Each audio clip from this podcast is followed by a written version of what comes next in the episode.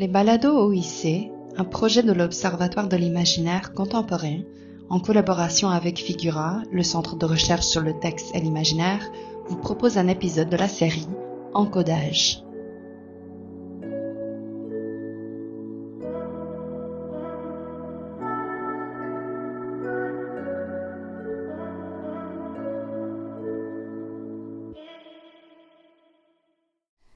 Toutes et à tous et bienvenue à ce nouvel épisode de la série Encodage des balados OIC. Les épisodes de la série Encodage se veulent un complément aux anthologies Encodage des lettres thématiques mensuelles envoyées le troisième vendredi de chaque mois à nos abonnés. Ces lettres sont composées de contenus provenant des sites web de l'écosystème numérique de l'Observatoire de l'imaginaire contemporain, du laboratoire NT2 et du Centre Figura. Par ces lettres et par les épisodes de la balado encodage sont revalorisés d'anciens contenus de recherche, soit des articles, des enregistrements de conférences, de tables rondes, etc., auxquels s'ajoutent de nouvelles discussions qui posent un regard actuel sur ces archives.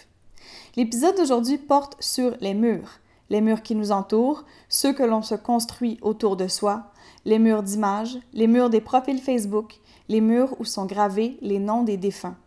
Nous entendrons ainsi trois extraits tirés de communications présentées par Bertrand Gervais, Raphaël Guillois-Cardinal et Valentin Nussbaum. Les versions complètes des conférences sont disponibles sur le site de l'Observatoire de l'imaginaire contemporain, oic.ucam.ca, à la page de l'épisode sous l'onglet Balado OIC. Bonne écoute! Le premier extrait est issu d'une conférence donnée par Bertrand Gervais, professeur au département d'études littéraires de l'UCAM, le 31 octobre 2017, intitulé Ritualité numérique, les murs des trépassés. Dans le cadre de cette intervention, Bertrand Gervais s'intéresse à une série de murs, plus virtuels que réels, où viennent s'entasser, comme dans un ossuaire, les morts, et tente de saisir ce que le virtuel fait au rituel. Que change le numérique à nos rituels? Que devient la confession, par exemple, à partir du moment où elle ne se déroule plus dans un confessionnal, mais sur un site web au vu et au su de tous? L'ère de l'extimité, pour prendre le terme de Tisseron, voire du moi-toile ou de l'identité flux, modifie de manière profonde nos modes de participation aux communautés, que ce soit avec nos connaissances, ces amis de Facebook qui n'ont d'amis que le nom, ou avec les institutions qui les représentent. si nous ne traitons plus les vivants de la même façon qu'auparavant, il en va de même des morts. Que faisons-nous de nos amis décédés? Quelle place occupent-ils sur Internet? Où vont-ils? Comment nous les remémorons-nous?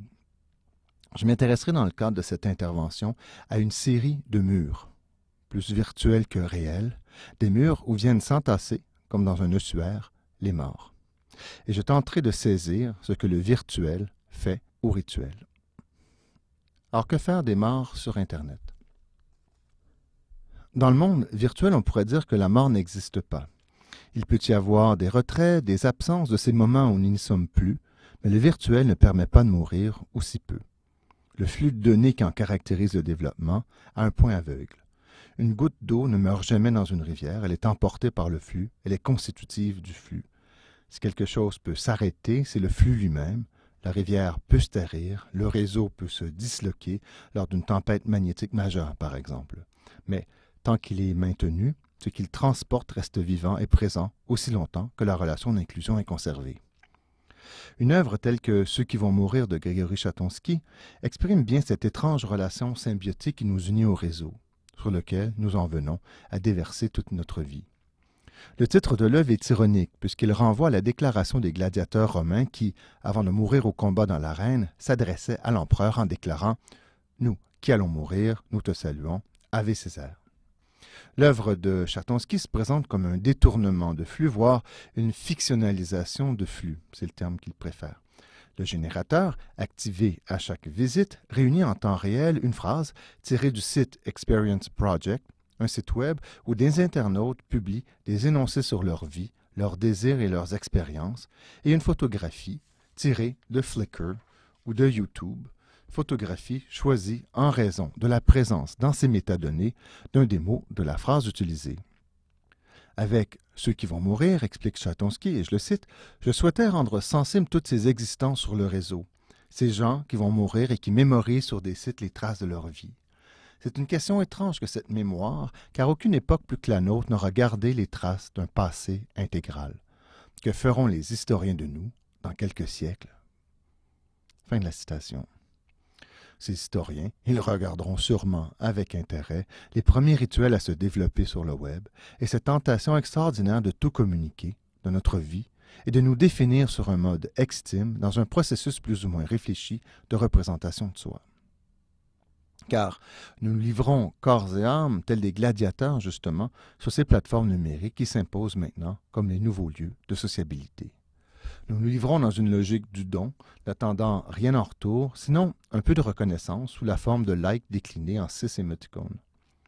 Nous archivons nos vies sur les murs virtuels qui sont mis à notre disposition, et cela même jusqu'au décès. On s'inquiète depuis quelque temps du fait qu'une plateforme telle que Facebook est peuplée de plus en plus de morts. Un article de la revue en ligne The Loop s'inquiétait même du fait que bientôt, le nombre d'usagers décédés serait plus important que le nombre d'usagers vivants.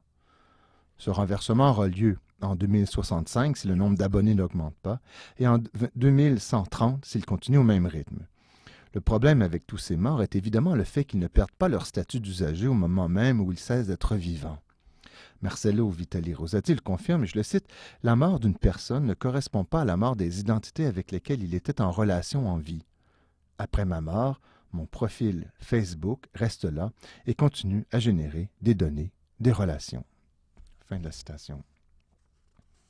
Le mur Facebook, cet espace virtuel essentiellement vertical que nous érigeons avec des fragments de notre quotidien, se métamorphose aisément en mémorial consacré à notre vie, à ces moments choisis de notre identité flux qui finissent par en circonscrire le parcours et le sens. D'ailleurs, depuis un certain temps, Facebook permet de mémorialiser un compte, de lui donner donc une valeur commémorative.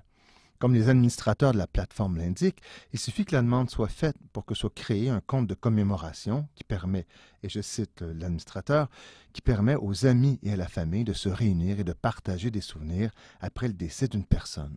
Fin de la citation. Mais, on le voit aisément, ce sont des commémorations établi sur des bases commerciales plutôt que symboliques. Il n'y a pas de tradition sur Internet, pas de structure pérenne, pas de rapport établi stable à la mémoire et à l'identité. Au contraire, nous sommes dans une dynamique marquée par la traduction, la labilité, la variation et l'oubli. Myriam Vaté-Delmotte a identifié clairement le renversement opéré et son impact sur les rituels. Et je la cite. Dans la société contemporaine, marquée par l'avènement des identités plurielles, fluctuantes, temporaires, il faut observer l'importance croissante des phénomènes bottom-up, facilités par les modes de communication virtuelle ou en réseau. Les programmes commémoratifs se déroulent désormais également, sinon davantage, ailleurs que dans les cérémonies officielles. Fin de la citation. Il se déroule en effet dans des lieux informels, des plateformes de réseaux sociaux faiblement institutionnalisées, bien que fortement commercialisées, et procède à des rituels remédiatisés, traduits dans cette nouvelle réalité qu'est le virtuel. Dans cette construction intuitive et vernaculaire des rituels numériques, on assiste à une expansion à la fois temporelle, spatiale et sociale des formes et expressions du deuil. Les pages mémorialisées de Facebook et des autres plateformes de réseaux sociaux sont devenues des espaces techno-spirituels où l'identité flux des défunts est en quelque sorte complétée par les contributions de sa communauté virtuelle. Les amis se servent de ces pages ainsi pour partager des souvenirs du défunt, pour faire le point sur leur propre vie depuis le décès et pour affirmer les liens de communauté à travers des commentaires qui incluent le défunt dans leur vie. Ils le font avec de courts textes et des photos que les amis peuvent apprécier par des commentaires et des émoticônes. Une installation artistique telle que After Facebook à la douce mémoire, montée par un collectif d'artistes au Musée McCord de Montréal dans le cadre du mois de la photo de 2015, avait pour but très précisément de mettre le doigt sur cette réactualisation des rituels du deuil qu'une plateforme telle que Facebook suscite de partout dans le monde, expliquent les artistes, il est possible de laisser un commentaire sur le profil de la personne décédée sans avoir à se rendre aux funérailles ou au cimetière. Fin de la citation. Le collectif a multiplié les captures d'écran de photos versées sur les pages commémoratives de la plateforme et il a entrepris de les réunir à l'occasion de l'installation au musée McCord. Le public y était invité à pénétrer dans un espace sombre, simulacre de cimetière où des serveurs, montés à la verticale comme des stèles, projetaient sur des écrans accrochés au plafond des carousels de photos. La description officielle de l'installation précisait ainsi que, et je vous la cite, des milliers de photos tirées de pages commémoratives se succèdent sur les écrans, des images prises lors de funérailles dans des salons mortuaires, autant que des images à la mémoire du défunt, autrement dit, des restes symboliques qui permettent de rester en contact avec l'usager dans l'au-delà. Fin de la description officielle. L'installation After Facebook à la douce mémoire nous conduit à pratiquer une forme de tourisme morbide où la mort devient un spectacle sans conséquence, sans véritable deuil. Nous sommes placés dans la position de voyeurs qui regardent en toute impunité le deuil des autres, plus précisément les manifestations numériques du deuil des autres, participant à des commémorations improvisées écrites sur un mur devenu mémorial, tel un véritable livre de notes. Après Facebook à la douce mémoire systématise ce regard, il l'épuise en quelque sorte, inondant l'écran de ses photos, likées et commentées, pour qu'on fasse exactement ce que Chatonsky appelait de ses voeux, c'est-à-dire provoquer une rupture et mettre un terme à ce flux ininterrompu d'images et de paroles qui finissent par ne plus rien dire, par ne plus témoigner de rien, sauf de l'absurdité de toutes ces paroles. Le projet rend compte aussi de la transformation des rituels sous l'influence du virtuel, fondée sur une accélération de la commémoration, sur une dissolution des institutions et des protocoles, sur le caractère improvisé des interventions, mais aussi sur des modalités d'appropriation renouvelées, marquées par une plus grande participation des sujets. Le second extrait nous vient d'une communication prononcée le 26 avril 2016 par Raphaël Guiwa Cardinal, alors étudiante en lettres à l'Université du Québec à Chicoutimi.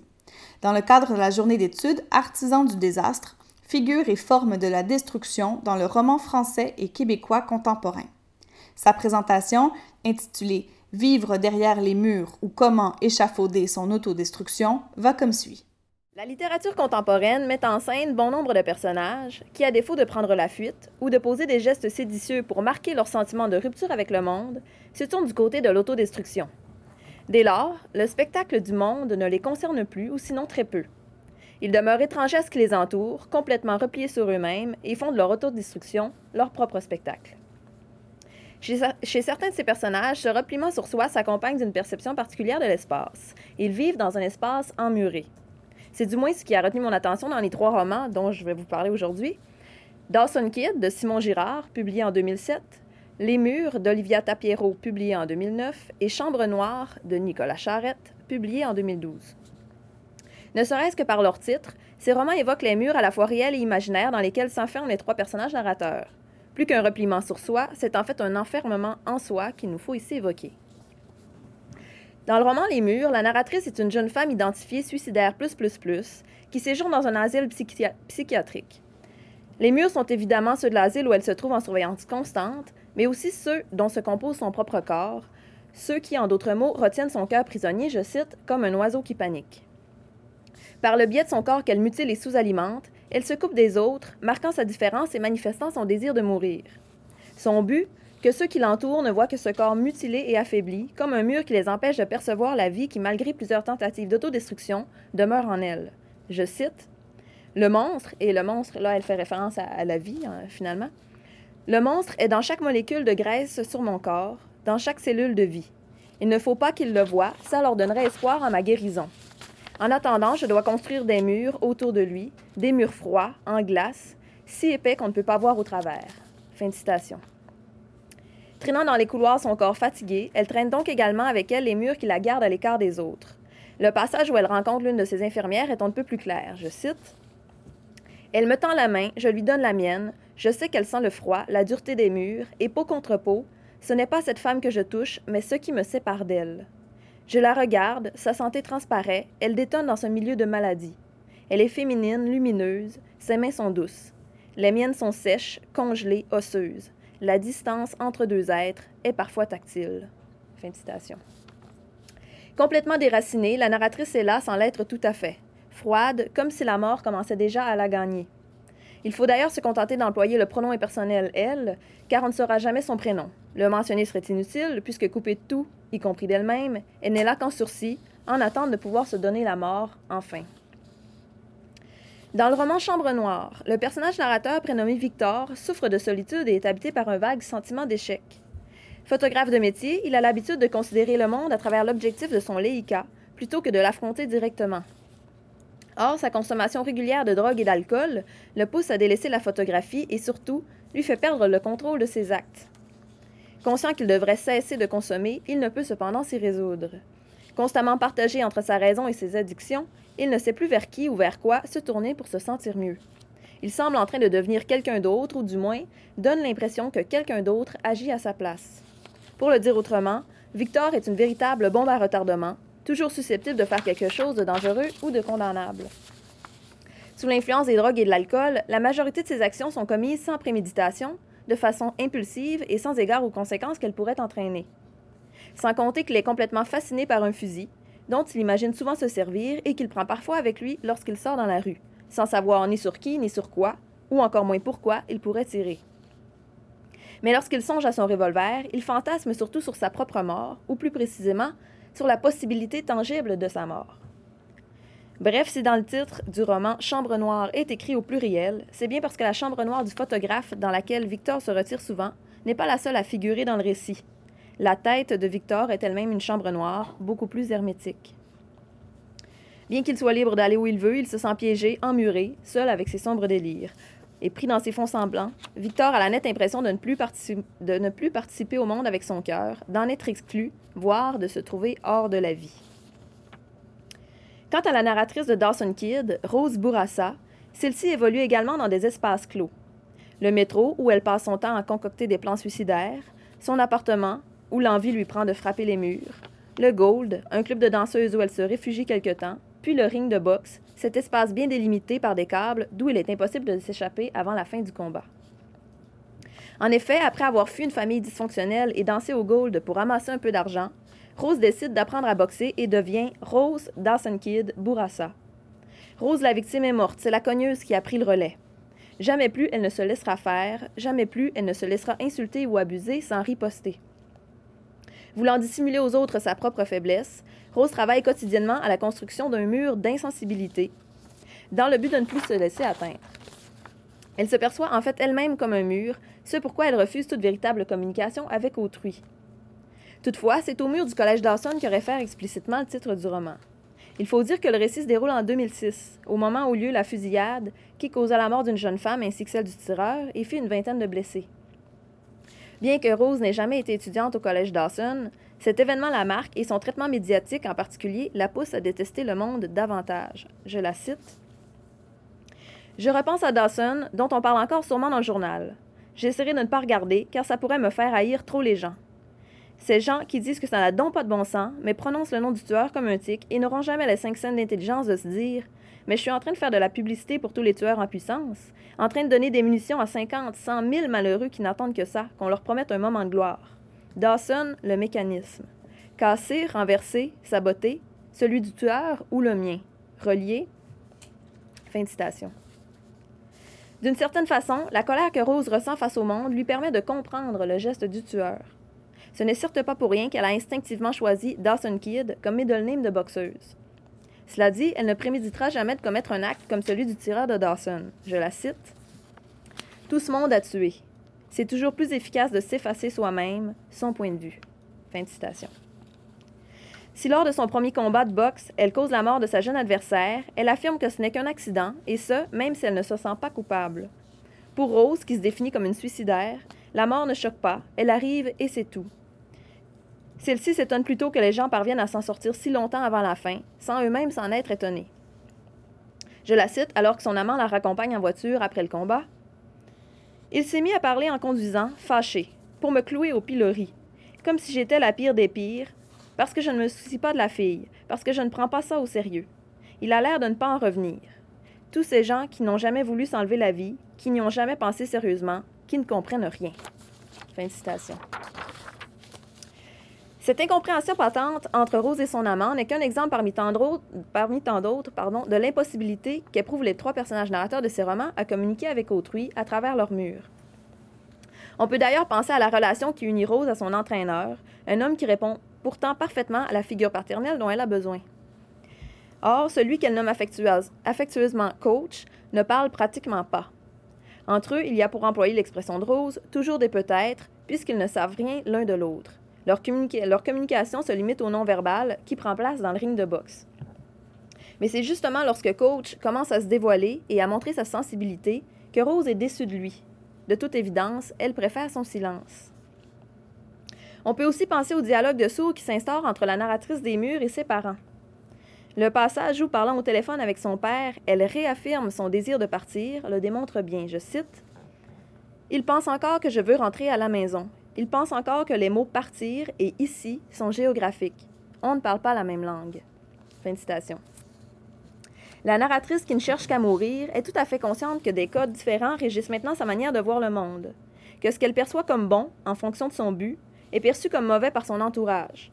Ses parents ne possèdent pas les mêmes présupposés qu'elle, puisqu'à tout le moins, ils présupposent qu'un humain normalement constitué cherche à vivre, non pas à mourir. Par conséquent, quoi qu'ils tentent de se dire, ils ne peuvent s'entendre. Je cite la narratrice.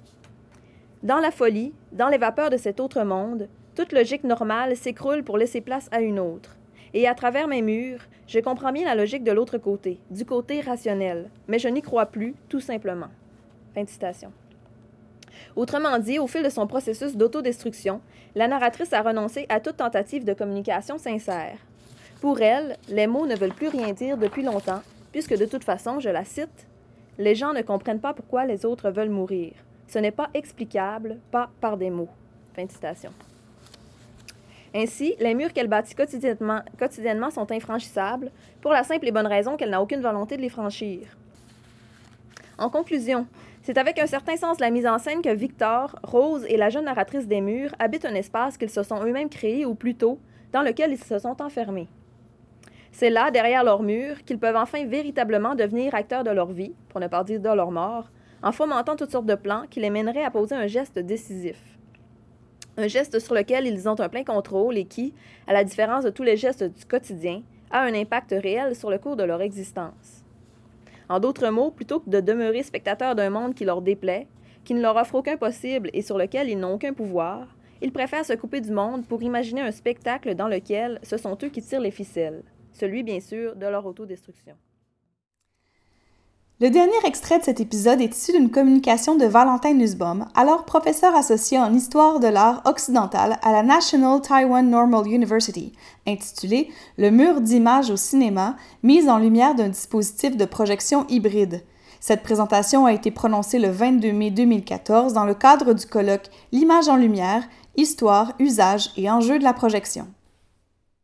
En l'espace d'une vingtaine d'années, le, mur d'image, c'est le terme que j'emploierai à défaut d'un autre, plus adéquat, ou en dépit d'une dénomination consacrée, a trouvé une place privilégiée au sein de la fiction cinématographique et télévisuelle.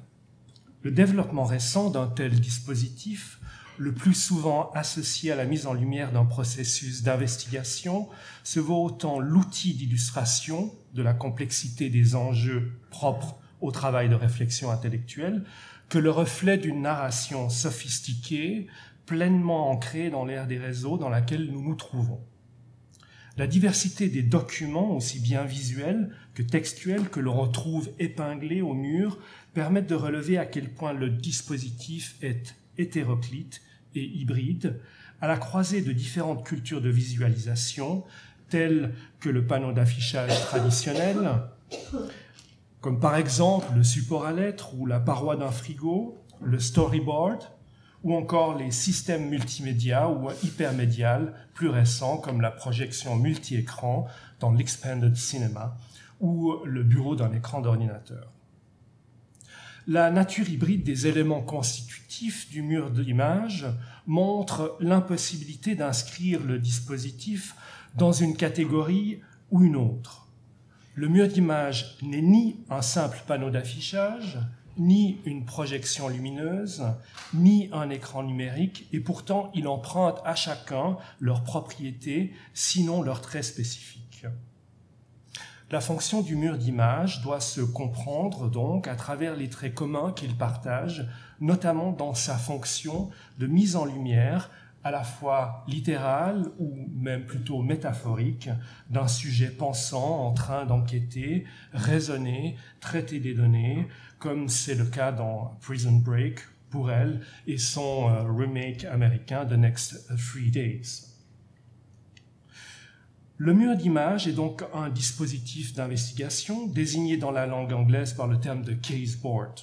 Cet outil de recherche et de réflexion est tout autant spéculatif, illustratif que performatif. Il a comme dénominateur commun, dans tous les exemples en question, une dimension éminemment projective ou proleptique. En effet, dans enfin, en effet, l'armée des douze singes, Minority Report ou Flash Forward sont clairement des fictions oraculaires mettant en scène une prédiction sur laquelle les protagonistes principaux tentent de faire la lumière, tandis que dans Prison Break, pour elle et The Next Three Days, euh, les fictions dans lesquelles les héros euh, sont, sont mis en scène sont euh, le lieu de la projection de leur propre destin sur euh, ce mur d'image. Évolutif et mobile, le support de projection peut recevoir une multitude d'images et de documents mis en relation au gré des besoins et selon des configurations qui seront le lieu de comparaison, superposition et chevauchement divers au fil de l'investigation. Si, comme on l'a déjà affirmé, le principe de projection ne doit pas être considéré selon des schémas traditionnels, il n'en demeure pas moins que la question de mise en lumière tisse la trame de l'ensemble des fictions en question. Sous-jacente au principe même de l'investigation, où il s'agit de faire la lumière sur un problème quel qu'il soit, la métaphore lumineuse s'exprime dans des mises en scène où la présence de lampes semble faire système soulignant les enjeux auxquels sont confrontés les protagonistes principaux, trouvant, trouver une solution à un problème auquel ils sont confrontés. Mais euh, c'est probablement dans Minority Report que la métaphore lumineuse et les principes de projection, dans tous les sens du terme, sont les plus manifestes. La lumière blafarde qui parcourt l'ensemble du film n'est pas seulement une manière d'inscrire l'œuvre dans un univers néo-noir, mais bien aussi et surtout de jouer sur les ambiguïtés que le récit de prédiction criminelle ne cesse de soulever. En, effet, le programme pré-crime, qui se veut un système de prévention criminelle basé sur des visions qu'on aurait les précognitifs, se révèle être bien moins transparent et dénué de défauts qu'il n'y paraît. Il comporte bien des zones d'ombre. Dans ce monde euh, virtuel, où la lumière semble être déjà faite sur des crimes qui ne seront pas perpétrés, la réalité est bien problématique. Les criminels sont mis à l'ombre avant même d'avoir commis leur forfait, momifiés dans une léthargie crépusculaire et veillés par une lanterne enfantine dont euh, l'omnisciente projection, en apparence anodine, cache le caractère éminemment disciplinaire du système panoptique dont l'ensemble de la société est sujette. Dans un tel contexte, il semble dès lors tout naturel que la projection constitue le mode majeur. Les écrans numériques ont une luminescence scintillante dont la source de projection demeure étrangement mystérieuse, voire magique, à l'instar des pouvoirs de prédiction des précognitifs Agatha, Dashiell et Arthur. Le monde dans lequel évolue John Anderton est lui aussi marqué par la virtualité d'une réalité paradoxalement insaisissable, à l'image euh, de l'univers domestique de son mentor, Lamar Burgess, le fondateur de Pré-Crime, qui a tué afin de, ne pas compromettre la fiabilité du système euh, dont il est euh, l'auteur. cet univers domestique est marqué par un funeste contraste d'ombre et de lumière projetée. Le monde que s'est projeté Anderton s'inscrit euh, dans une réalité toujours évanescente, comme celle de son fils disparu et de sa femme dont il est séparé, qu'il fait tout de revivre dans des projections holographiques. Si, d'un côté, le mur d'image sert à souligner la toute-puissance disciplinaire du système de prévention criminelle, de l'autre, la projection sert à mettre en lumière son intrinsèque fragilité. Il reste pourtant à noter que la projection hyper technologique du travail d'investigation euh, que nous propose Steven Spielberg contraste de façon criante au caractère bricolé des surfaces hypermédiales que l'on retrouve dans les autres fictions.